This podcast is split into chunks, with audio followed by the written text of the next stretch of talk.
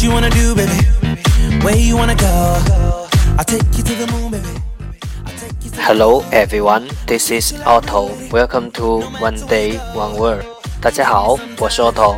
您现在收听的是荔枝 FM 幺四七九八五六，图听每日十五分钟英语之每日一词。欢迎收听，欢迎订阅。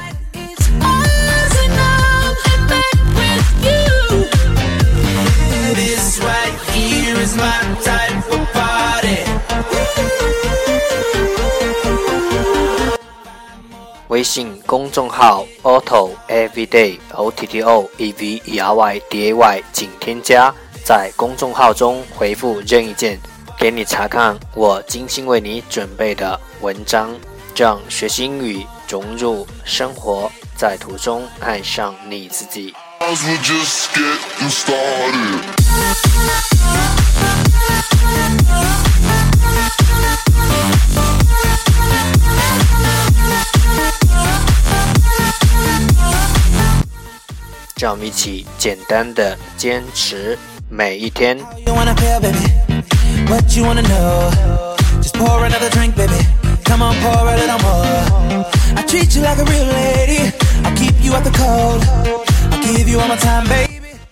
Okay, let's get started. Day 265. Today's word is instantaneous. Instantaneous. I N S T A N T A N E O U S. Instantaneous. 形容词，即刻的。 Yeah, yeah, yeah, yeah.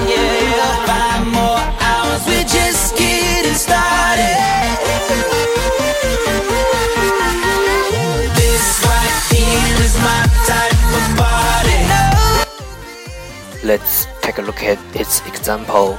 让我们看看它的例子。An instantaneous flash of lightning struck the city. 闪电的瞬间，光亮划破城市夜空。 By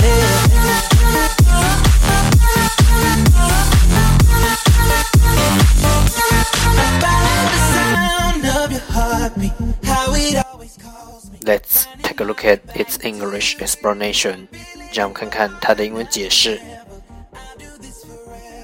Happening very quickly, happening in an instant.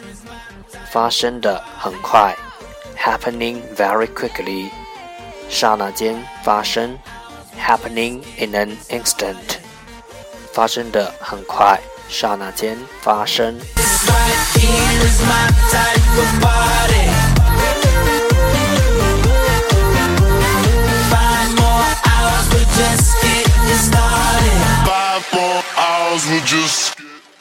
Let's take a look at its example again. 让我们再看看它的例子。